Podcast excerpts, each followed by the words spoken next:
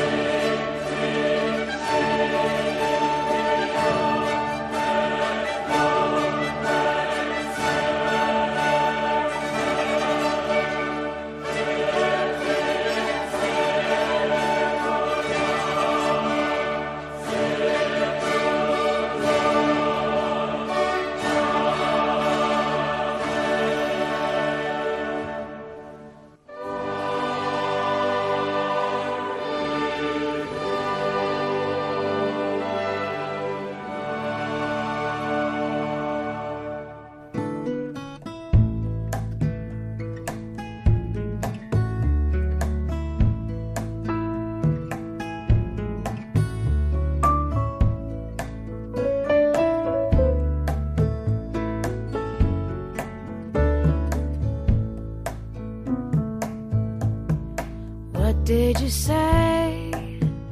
I know I saw you singing, but my ears won't stop ringing long enough to hear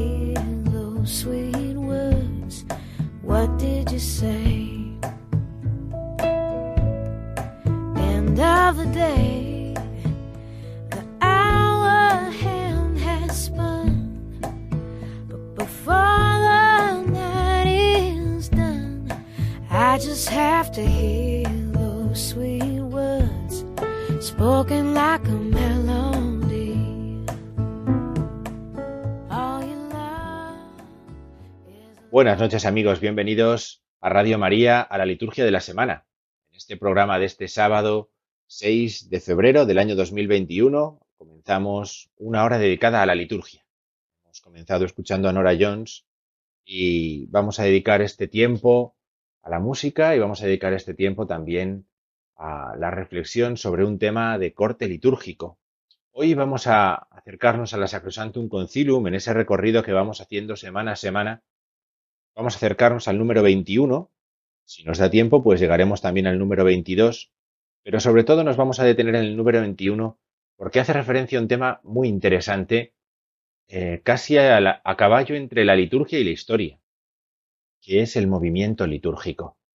Hablar de una reforma en la liturgia, como el Concilio Vaticano II propuso, pues eh, supone la necesidad de ver de dónde se venía. Y ahí el movimiento litúrgico tiene gran peso en la historia de la liturgia y en la historia de la Iglesia. A lo mejor nunca hemos, hemos oído hablar de este movimiento litúrgico, no sabemos a qué nos referimos con él. Bueno, no pasa nada porque hoy nos vamos a acercar para, al menos cuando escuchemos ciertos nombres, a ciertos personajes, ciertas eh, corrientes a lo largo de la historia de la Iglesia, de la historia, eh, vamos a hablar sobre todo del siglo XIX, primera parte del siglo XX, pues que sepamos a qué nos estamos refiriendo. Por lo tanto, acercarnos hoy a la Sacrosantum Concilium, acercarnos al número 21 de la Sacrosantum Concilium, nos va a posibilitar acercarnos a la reforma conciliar y en ese sentido acercarnos a ver con qué criterios, basándose en qué, el Vaticano II emprende la reforma litúrgica que llega hasta nuestros días. Así que este tema interesante es el que vamos a tratar en el programa de hoy. Esperemos que les guste. No, vamos a ir en muchos casos a algo práctico, pero eh, sí que vamos a poder conocer de cerca, conocer un poquito más cómo se ha fraguado la historia de la liturgia en estos últimos siglos, la historia moderna, eh, con el Concilio Vaticano II y Sacrosantum Concilium como grandes protagonistas. Vamos a comenzar, como hacemos siempre, el programa. Vamos a comenzar primero recorriendo la liturgia de esta semana quinta del tiempo ordinario, en la que ya prácticamente nos encontramos. Ya hemos rezado las primeras vísperas del domingo, con lo que ya estamos prácticamente en este quinto domingo del tiempo ordinario. Y vamos a recorrer esta semana, semana en la que eh, el ciclo eh, evangélico nos va a ir llevando a profundizar en el seguimiento de Jesucristo y después, pues dedicaremos la mayor parte de nuestro programa a este movimiento litúrgico, esta reforma que propone el Concilio Vaticano II eh, en el aspecto de la liturgia, que es del que trata nuestro programa. Así que mm, vamos a comenzar. Comenzamos eh, con este recorrido que nosotros hacemos cada semana al principio de nuestro programa en la liturgia de la semana, del calendario litúrgico y de las fiestas y celebraciones que esta semana se nos presentan. Vamos a por ello. Nos encontramos en la semana quinta del tiempo ordinario. Comenzamos este domingo quinto del tiempo ordinario en el que el Evangelio, como pasaje central de la liturgia de la palabra, no solamente para este domingo, sino para toda esta quinta semana del tiempo ordinario que comenzamos, son diez versículos del Evangelio según San Marcos. Marcos 1, 29, 39. Si recordamos el Evangelio del domingo pasado, nos resultará muy fácil situar estos porque son justo la continuación. Si la semana pasada, en Cafarnaún, Jesús entraba en la sinagoga y allí curaba a un hombre que tenía un espíritu inmundo después de haber enseñado, después de haber predicado, se nos hablaba de la autoridad de Jesús, ¿no? Pues hoy, en el Evangelio de este domingo quinto del tiempo ordinario, lo que vamos a encontrarnos también es como cuando Jesús sale de, la sinagoga y va con los primeros de sus discípulos, aquellos a los que ha llamado en Cafarnaún, unos domingos atrás lo escuchamos, los que estaban con las redes en el lago, Santiago y Juan, Pedro y Andrés, pues Jesús va a curar a la suegra de Simón, Jesús va a curar a muchos enfermos que le van a llevar y después Jesús se va a despedir de Cafarnaún para marchar a otras aldeas anunciar el Evangelio, a predicar también allí que es para lo que ha venido. Este es el Evangelio de este domingo quinto del tiempo ordinario. Este es el Evangelio que vamos a escuchar eh, mañana domingo en la celebración de la misa. Job, que es el personaje que va a preparar este Evangelio en la primera lectura, se va a preguntar sobre el sentido de cosas a las que va a responder Jesús en el Evangelio. Los libros sapienciales son una preparación eh, sutil, una preparación delicada, una preparación muy bonita del Evangelio. Y así lo vamos a ver con Job en este domingo quinto del tiempo ordinario. El Salmo 146 habla de cómo el Señor sana, cura los corazones destrozados. Son lecturas las de este domingo que nos vienen muy bien. Jesús que cura las heridas de los hombres, un Jesús que está cerca de los hombres para mostrarles cómo se preocupa por ellos y para después también explicarles que eh, todo eso sucede porque les ofrece el Evangelio, nos trae una oportunidad muy buena de reflexionar sobre la situación que estamos padeciendo en nuestro país, en todo el mundo, en nuestras ciudades, en nuestros pueblos, esta situación de enfermedad, de dolor, de sufrimiento que estamos viviendo, pues la liturgia de la palabra de este quinto domingo nos viene al dedillo, precisamente no solamente para preguntarnos, sino también para encontrar en Jesús una respuesta. Estas son las lecturas del quinto domingo del tiempo ordinario que nos van a invitar a profundizar, a que nuestra mirada entre en lo profundo de las cosas que suceden y que ocupan y preocupan a los hombres. Comenzaremos después un recorrido por eh, días feriales, el lunes 8 del mes de febrero, lunes de la semana quinta del tiempo ordinario, día ferial, día ferial. El libro del Génesis es el que nos va a acompañar desde esta semana que entra para la primera lectura. Hemos recorrido durante cuatro semanas el Nuevo Testamento, la carta a los hebreos, si recuerdan. Ahora vamos al Antiguo Testamento.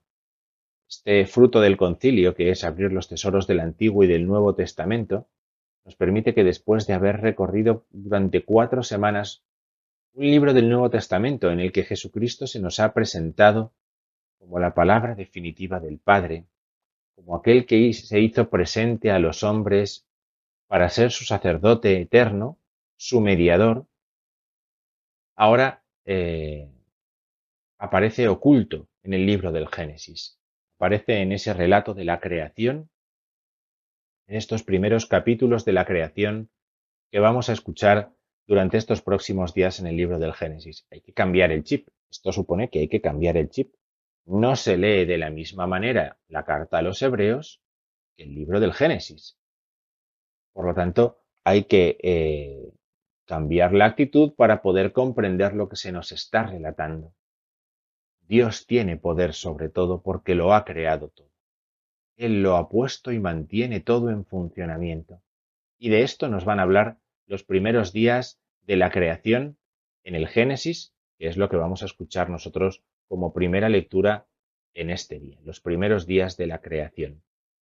El Salmo se recrea, disfruta, viendo cómo Dios ha creado todas las cosas, la Iglesia reconoce en Dios al Creador de todo, y en Marcos, en el Evangelio, eh, en esa lectura semicontinua que vamos haciendo de día ferial en día ferial, nos sitúa ya en el capítulo 6, al final del capítulo 6 del Evangelio de Marcos. Aquellos que tocaban al Señor cuando le escuchaban, cuando Él predicaba, cuando Él curaba, aquellos que lo tocaban quedaban curados también, por la fuerza que salía de Él, que invitaba a curar. Estas son las lecturas del lunes 8.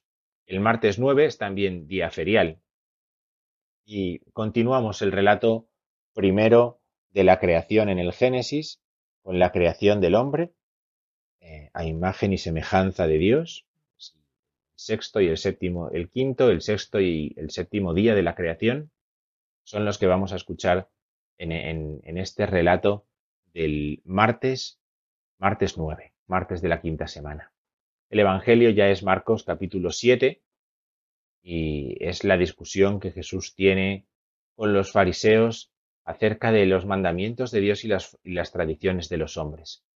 Es un, un, discurso que es de gran agrado en Marcos, que quiere mostrar cómo Jesús supera, supera, eh, da un paso adelante, completa, por así decir también, la enseñanza que los judíos habían recibido de parte de Dios.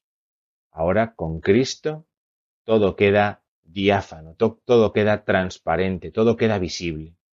Marcos 7, 1, 13. El miércoles 10, la Iglesia hace memoria de Santa Escolástica, memoria obligatoria. Santa Escolástica, la hermana de San Benito, es celebrada el, el, el 10 de febrero, miércoles en este caso. Las lecturas, al ser un día ferial, al ser un día, una memoria, no cambian, eh, sino que siguen el ciclo habitual. Vamos a escuchar cómo Dios pone al hombre en el jardín del Edén. Este segundo, en este relato segundo de la creación, Dios es puesto en el jardín del Edén eh, dentro de una comunión, dentro de una comunión que se manifiesta en esa exuberancia del paraíso. El Evangelio continúa con la discusión del día anterior, aquello que hace puro y que hace impuro al hombre es lo que sale de dentro, no lo que viene de fuera. Esta es la discusión que continúa eh, Jesús con eh, los fariseos en el miércoles 10. El jueves 11 eh, es eh, día ferial, salvo aquellos que quieran hacer memoria de la Virgen de Lourdes, que es una memoria libre, eh, que viene muy bien también por ser el 11 de febrero la Jornada Mundial del Enfermo. Día en el que se puede pedir especialmente por los enfermos, ¿no? más en esta situación que estamos viviendo, pues parece un día adecuado para hacer esta petición en la celebración de la Eucaristía. Génesis en la primera lectura, porque las lecturas, pues como decíamos antes, no cambian. Génesis nos va a presentar a Adán y Eva y el Evangelio va a continuar con esa discusión, sin embargo, eh, interrumpiéndola, interrumpiendo esa discusión con una nueva discusión, que es la que Jesús tiene con la mujer siria, que le pide que cuide, cure a, su niño. Esta interrupción, que es una forma muy típica de narrar de Marcos, interrumpiendo unas escenas con otras, viene a mostrar cómo Jesús eh, trae la fe y trae la salvación también para aquellos que no son del pueblo de Israel. Esta mujer se ve perfectamente esta enseñanza. El viernes 12 es día ferial también, salvo la ciudad de Barcelona que celebra a Santa Eulalia Virgen y Mártir. El resto es eh, un día ferial, un día ferial, y en este día ferial eh, continuamos escuchando el Génesis, el relato de la caída, el relato del primer pecado. En Génesis 3 se nos empieza eh, a, a desvelar este camino de la creación. El Evangelio de este día es una nueva curación. Jesús continúa con sus curaciones y esto asombra a la gente, porque Jesús hace oír a los sordos y hablar a los mudos. Verdaderamente hay gente que se maravilla ante el poder que tiene Cristo y ante cómo lo ejerce, cómo lo ejerce ese poder. Por eso, en este viernes, estas lecturas dan continuidad a lo que hemos escuchado en los días anteriores. Por último, el sábado, sábado 13 de febrero, es día ferial también. Es una gran oportunidad para que hagamos memoria de la Virgen María. Sábado, un sábado de tiempo ordinario, es decir, que no hay ninguna feria, que no estamos en un tiempo fuerte. La Iglesia siempre nos va a animar a que cerremos la semana acordándonos de nuestra Madre la Virgen. Por eso, en el sábado, mientras escuchamos el relato de la expulsión de Adán y Eva eh, del paraíso, libro del Génesis en la primera lectura, o el milagro de la multiplicación de los panes en Marcos 8 en el Evangelio, podemos también hacer memoria de la Virgen María en nuestra oración y en la celebración de la misa. Aprovechamos así para encomendar a ella la semana que termina y la semana que, y la semana que empezaremos en esa misma tarde del sábado, con las primeras vísperas de la sexta semana del tiempo ordinario. Será ya la semana en la que entremos en la cuaresma. Bien, hasta aquí el recorrido que hemos hecho eh, por esta quinta semana del tiempo ordinario, el recorrido que hemos hecho por la liturgia de la palabra de esta quinta semana del tiempo ordinario. Vamos ahora a hacer una parada musical, hacemos un descanso, una parada musical y después continuamos. Vamos a acercarnos después a la Sacrosantum Concilium, al número 21, a ver qué nos dice este número y a ver qué podemos aprender de este número del concilio.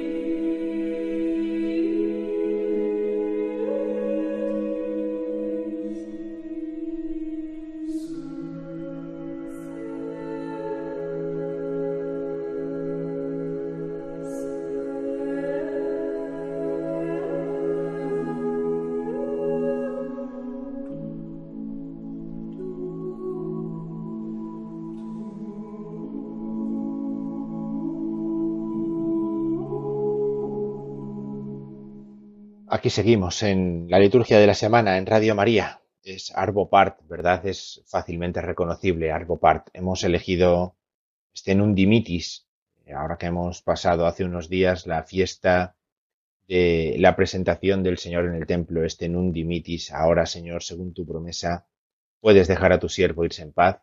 La, la oración de Simeón para acompañar este ratito de oración, este ratito de oración en la noche. Eh, nuestro programa La Liturgia de la Semana. Bien, vamos a continuar, vamos a continuar en este programa, vamos a acercarnos a la Sacrosantum Concilium, ¿verdad? Vamos a acercarnos al número 21, vamos a comenzar leyéndolo entero, lo vamos a leer despacio para poder eh, razonar, para poder eh, valorar lo que está diciendo este número 21, que dice de la siguiente forma, Forma parte del tercer capítulo que se titula Reforma de la Sagrada Liturgia y dice así. Para que en la Sagrada Liturgia el pueblo cristiano obtenga con mayor seguridad gracias abundantes, la Santa Madre Iglesia desea proveer con solicitud a una reforma general de la misma liturgia. porque la liturgia consta de una parte que es inmutable, por ser la institución divina, y de otras partes sujetas a cambio, que en el decurso del tiempo pueden y aun deben variar si es que en ellas se han introducido elementos que no responden bien a la naturaleza íntima de la misma liturgia o han llegado a ser menos apropiados. En esta reforma, los textos y los ritos se han de ordenar de manera que expresen con mayor claridad las cosas santas que significan, y en lo posible el pueblo cristiano pueda comprenderlas fácilmente y participar en ellas por medio de una celebración plena, activa y comunitaria.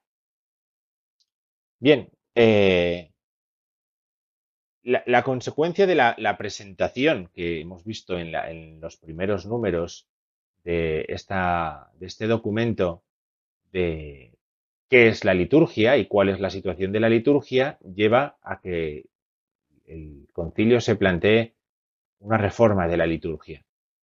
A esta reforma no se llega desde la nada. Los padres conciliares no se sentaron allí y dijeron, le vamos a dar una vuelta a esto porque se nos acaba de ocurrir en el desayuno esta mañana. Los padres conciliares son gente que viene con un largo recorrido, que viene con una larga formación, que viene con una historia al concilio. Y entonces va a tomar, eh, después de varias sesiones de diálogo, la decisión de promover una reforma, una reforma en la liturgia. Pensemos eh, lo primero de todo, al leer este número 21, lo primero de todo, ¿qué es lo que se busca?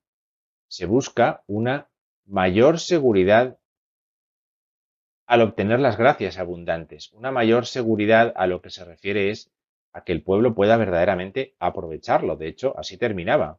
Así terminaba este número 21 diciendo que lo que se busca es que el pueblo cristiano, al reformar los textos y los ritos, pueda más fácilmente participar en una celebración plena, activa y comunitaria.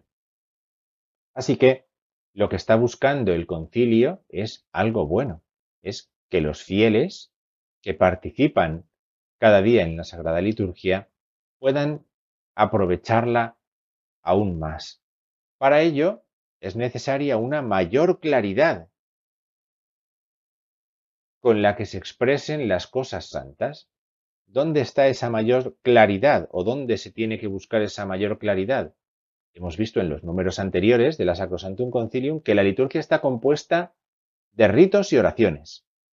Aquí dice textos y ritos, es decir, de cosas que se dicen y de cosas que se hacen. Cuando cualquiera de nosotros coge un libro litúrgico, cogemos el misal en la parroquia, cogemos el, el leccionario, ¿no? Vemos que hay cosas que están en rojo y cosas que están en negro.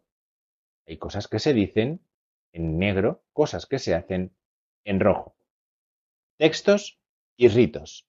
Y de esta forma, de esta forma, si los textos y los ritos se pueden pulir, por así decirlo, se pueden pulir, estos van a ayudar mejor a reconocer lo santo en las cosas, en los elementos cotidianos que se utilizan cada día en la liturgia.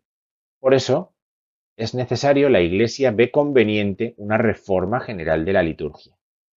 Eh, cuando un misal, un libro litúrgico se promulga, la Santa Sede promulga un libro litúrgico. A lo largo de la historia, el que sea, en el tiempo que queramos, en, la situación que queramos y el libro litúrgico que queramos. Pues ese libro es aprobado por, por la sede apostólica, de esto hablaremos en el número 22 si nos da tiempo hoy, y si no, pues la semana que viene. ¿Qué es lo que sucede? Pues que a lo que ahí aparece y se aprueba, hay elementos que luego van a ir variando. Se van a ir modificando sin, necesidad de un libro nuevo. Va a haber pequeñas modificaciones, pero va a haber elementos que van a ser estables, que se van a mantener tal cual están. Por eso, recuerda el concilio que en la liturgia hay una parte que es inmutable. Es inmutable porque la Iglesia considera que es de institución divina, es decir, que nosotros simplemente la hemos reflejado ahí, pero no la hemos creado, no le hemos dado forma. la hemos recibido así del Señor, directa o indirectamente, ¿no? Ahí, por ejemplo, tenemos, pues hay elementos muy característicos de la liturgia que tenemos ahí y que conviene que eh, pensemos en ellos. Por ejemplo, nosotros sabemos que la oración de la Iglesia se dirige al Padre por medio del Hijo en el Espíritu Santo. Y de hecho, cuando vamos a misa, cuando terminamos la oración de vísperas hace un ratito, escuchamos por nuestro Señor Jesucristo, tu Hijo, esta oración con la que concluimos, esta fórmula con la que concluimos la oración, lo que nos dice es que la oración se dirige al Padre por nuestro Señor Jesucristo, tu Hijo, que vive y reina contigo en la unidad del Espíritu Santo. Esta es la forma propia, desde antiguo, de hacer las oraciones, de dirigirnos en la oración, no porque nos guste más o menos, sino porque la Iglesia ha reconocido que esa forma de orar es la suya propia, es la que la identifica, es característica de la Iglesia. O, por ejemplo, sabemos que la celebración de la misa tiene una liturgia de la palabra y una liturgia de la Eucaristía. Una primera mesa, dirá el concilio, y una segunda mesa, y que ambas están unidas. Y siempre ha sido así. San Justino ya nos cuenta, en el siglo II, que así se celebraba la cena del Señor, la fracción del pan que decían entonces. Estos son elementos típicos, estos son elementos que no van a cambiar, pueden cambiar, tenemos dos lecturas, tres lecturas, seis lecturas, según el rito, según lo que queramos.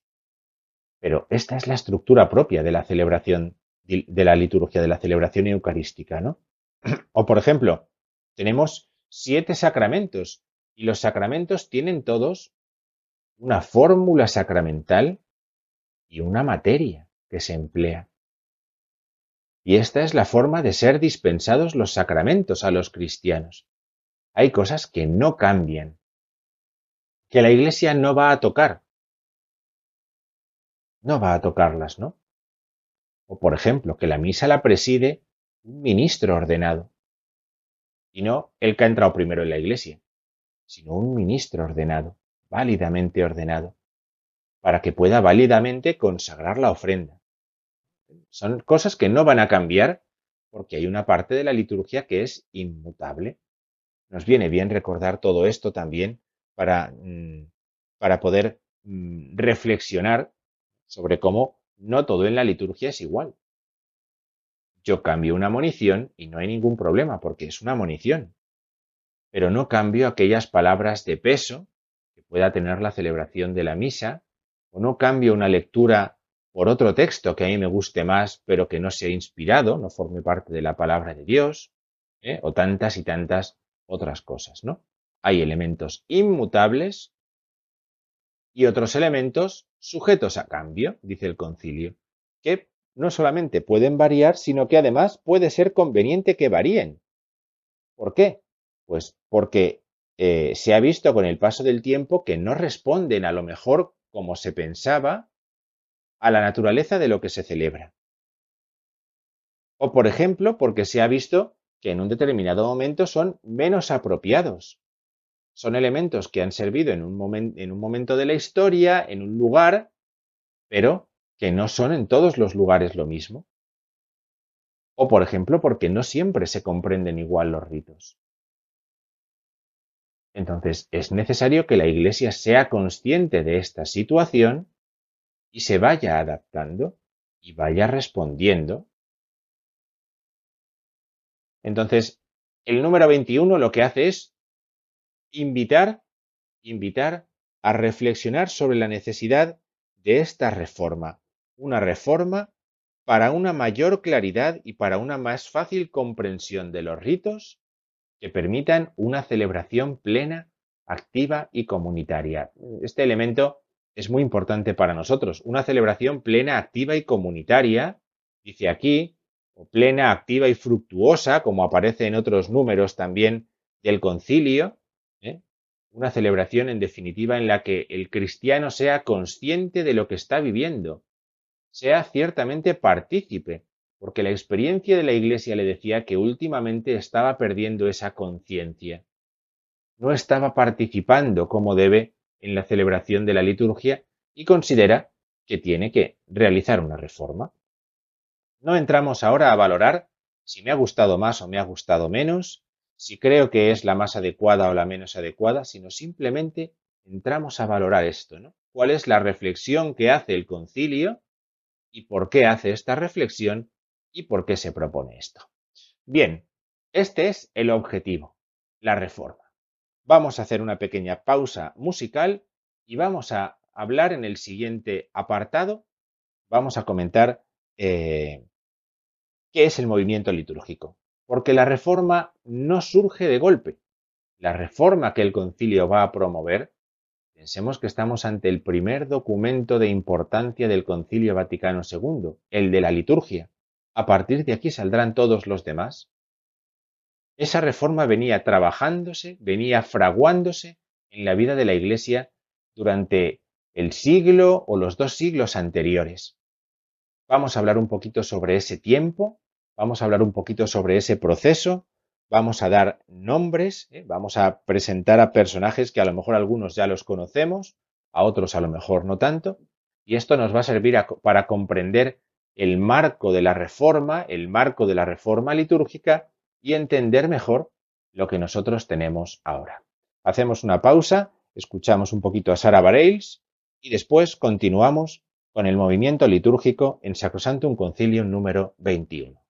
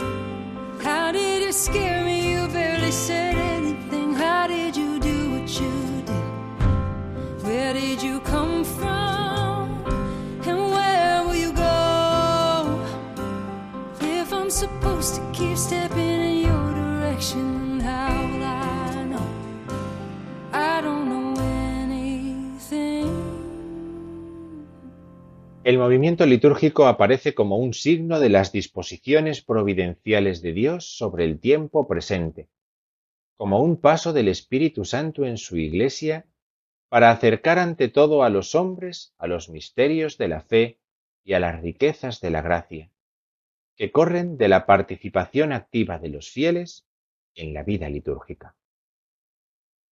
Esta frase, esta frase que pertenece al discurso que Pío XII, el Papa Pío XII, pronuncia en el Congreso Internacional de Liturgia Pastoral en el año 1956, en el mes de septiembre del año 1956, en el Congreso de Asís, eh, es una frase que ha pasado a la historia.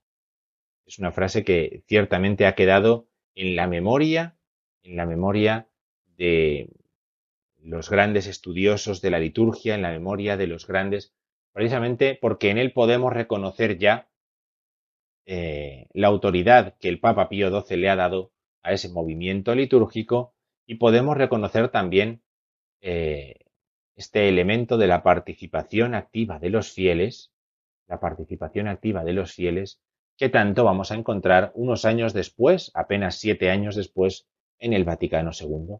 ¿De qué hablamos cuando hablamos del movimiento litúrgico? Porque entender una reforma o emprender una gran reforma como la que emprende el, la Sacrosantum Concilium supone un camino previo. Ese camino previo se llama movimiento litúrgico, que como tal da comienzo en el siglo XX, pero tiene grandes antecedentes en los finales del siglo XVIII y a lo largo de todo el siglo XIX. Es un movimiento que tiene el mérito de replantearse tres puntos centrales en la vida de la Iglesia que últimamente habían ido decayendo y se habían ido malentendiendo. La Biblia, la Iglesia y la liturgia.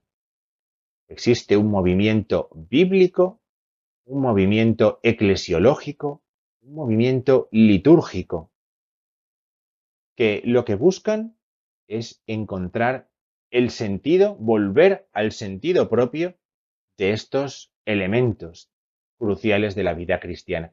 La ilustración, ilustración se mezcla con los primeros intentos de reforma litúrgica. Dentro de un tiempo complicado, eh, como es ese tiempo de la ilustración, sí que van a aparecer dentro del ámbito católico también eh, un deseo de fortalecer los pilares de la fe y de la celebración de la Iglesia, cuando lo que se caracteriza eh, eh, ese tiempo es por un escepticismo grande, un escepticismo radical, un choque de lo cristiano con la religión natural, ¿no? y, la liturgia, pues se ve también afectada por esa situación, ¿no? En el año 1786 se celebra en Pistoia, en Italia, un sínodo, un sínodo que presenta un gran programa de reforma. Es decir, ya entonces hay gente que se ha dado cuenta de que la Iglesia está en un momento eh, delicado, un momento decadente, podríamos decir también, y en esa situación, a finales del siglo XVIII, en plena ilustración en Centro Europa sobre todo, el programa de reforma del Sínodo de Pistoia pide la participación activa de los fieles en la celebración de la misa, la unificación de la asamblea durante la celebración, la comunión con hostias consagradas en la misma misa, una menor estima para la, para la misa privada, que haya un único altar en las iglesias, la recitación en voz alta de la plegaria eucarística, la reforma del breviario, la, veracidad e historicidad de las lecturas que se proclaman en la misa, la lectura anual de la Sagrada Escritura, el uso del latín y de la lengua vernácula además del latín, la supresión de las devociones durante la Eucaristía, la importancia de la parroquia. Claro, que un, que un sínodo proponga todo esto significa que todo esto no se realizaba. Nosotros a lo mejor nos hemos, hemos asumido muchas de estas cosas, pero la realidad es que estas cosas no se vivían. Y este sino, este sínodo, lo que busca es recuperar todo eso. En el aspecto litúrgico, lo que busca es una simplificación externa. Una simplificación. Eso es típicamente romano y típicamente de un tiempo de reforma. La reforma pasa por hacer una poda, una eh, simplificación porque la tendencia es a ir recargando y recargando y recargando las cosas y es necesario eh, recuperar, recuperar elementos esenciales que a lo mejor por debajo de todo ese montón de capas, de capas, pues han quedado ocultas. Pensemos que la vida litúrgica eh, por aquel entonces se ha separado de la espiritualidad de los cristianos. Cada fiel tiene que vivir su vida litúrgica, su vida espiritual, como consideré, al margen de lo que se celebra en el altar. Los fieles rezan sus propias devociones, eh, los rosarios, las novenas, durante la misa, independientemente de lo que está sucediendo en la misa. Es un tiempo fuertemente devocional, todo el siglo XVIII, el siglo XIX. Y es necesario, es necesario recuperar el sentido mm, celebrativo, el sentido de las cosas, ¿no? Por eso tiene gran, gran peso el trabajo que van a hacer eh, aquel gran obispo Seiler eh, y sus discípulos, entre los que están grandes liturgistas como Moller o Studemeyer. Va a aparecer también el movimiento de Oxford en aquel tiempo. San John Henry Newman, San John Henry Newman es un miembro de este movimiento de Oxford estudia la liturgia desde la perspectiva histórica de los padres de la Iglesia. Porque eh, la liturgia no es una acción burocrática que se resuelve de una manera privada, sin ningún tipo de relación con la vida espiritual. Aparece Próspero Granger. Próspero Granger. Eh, es uno de los grandes personajes. Uno de los grandes personajes es este sacerdote, Próspero Granger, que inicia toda una revolución monástica. Funda el monasterio de Solesmes, ¿verdad? Conocemos bien eh, los amantes de la liturgia Solesmes en Francia. Los hermanos Plácido y Mauro Volter fundan Boiron en Alemania, otro gran monasterio de la reforma litúrgica.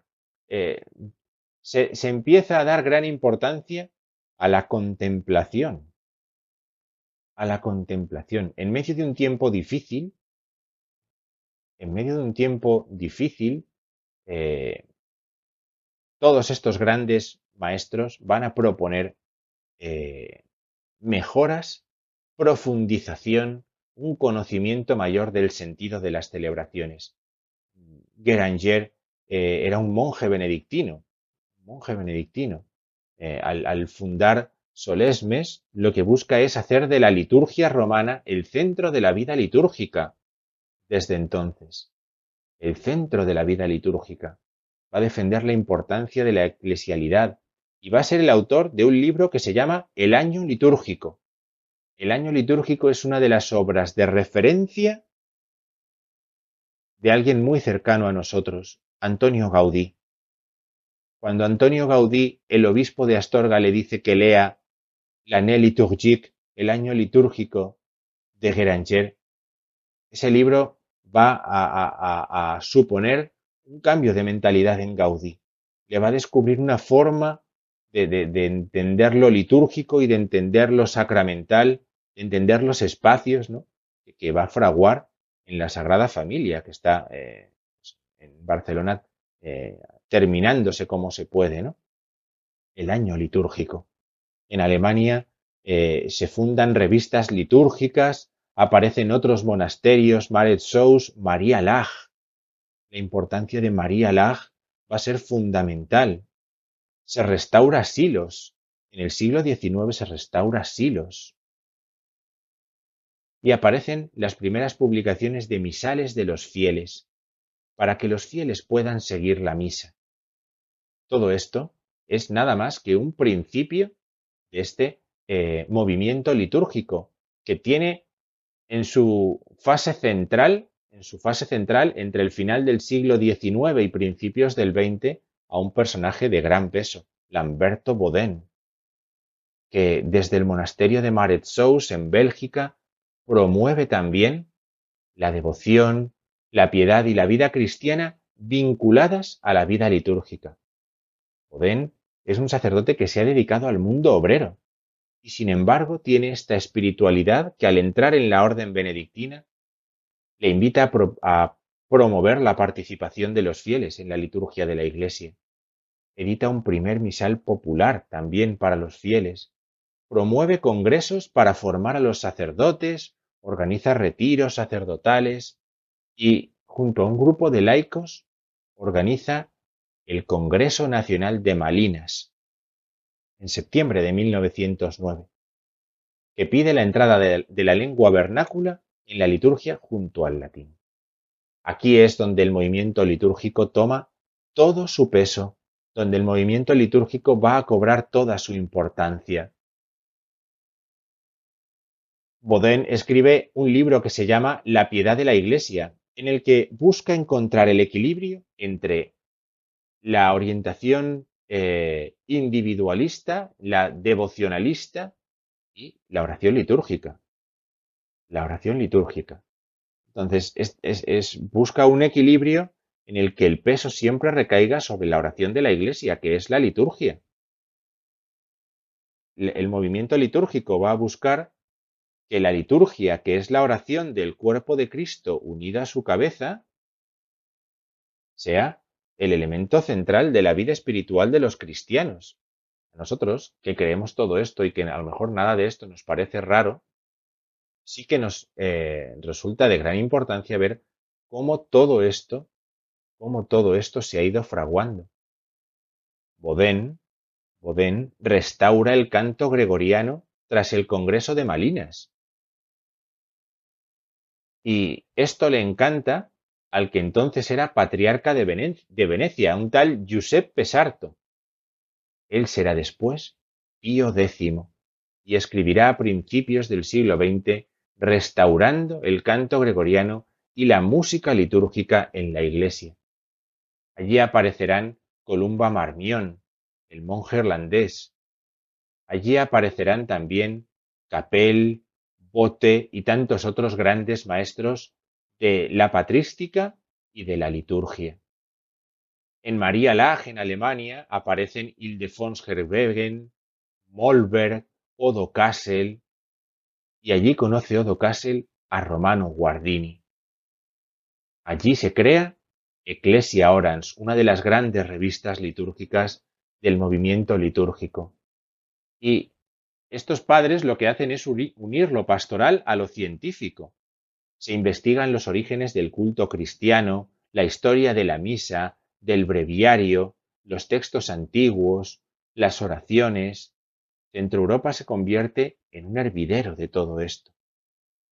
Y ahí Ahí es donde se van poniendo eh, los cimientos de la reforma que va a fraguar en el Vaticano II. Francia promueve el, movimiento litúrgico, no solamente desde Solesmes, sino con los trabajos del padre Duchesne, de Batifol o el alemán Jungmann, Jungmann con su libro Misarum Solemnia. Nos encontramos con grandes personajes como Righetti en Italia. Righetti.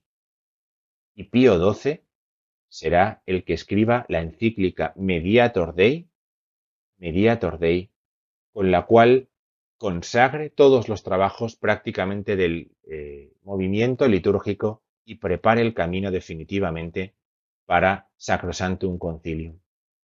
Pío XII escribe Mystici Corporis, relacionando la eclesiología y la liturgia de la Iglesia, Mediator Dei, como decíamos, en el año 47, que prepara lo que luego superará todavía más Sacrosantum Concilium.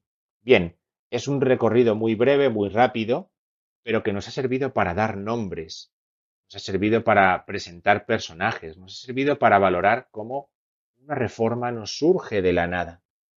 Una reforma tiene siempre un gran peso por debajo que la sostiene con gente que ha trabajado con amor a la Iglesia para profundizar en el sentido de la celebración. Solamente se pueden hacer cambios si se conoce bien el sentido de las cosas.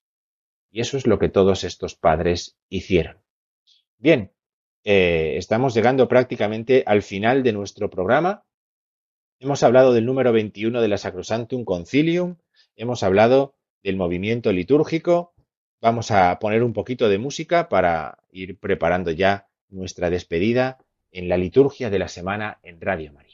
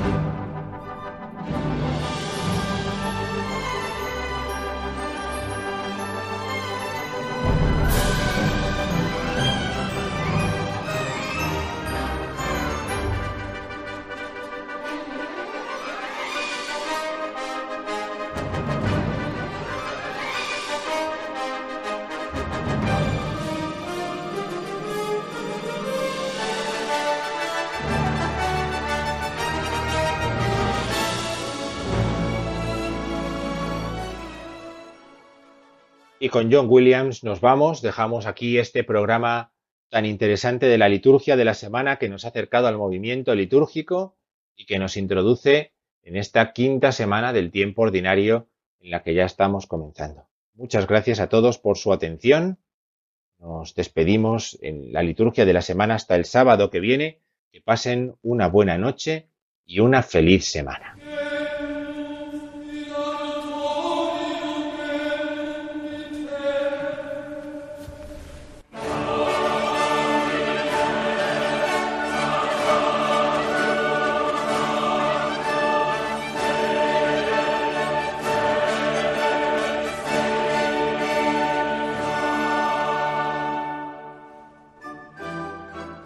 Han escuchado la liturgia de la semana con el padre Diego Figueroa.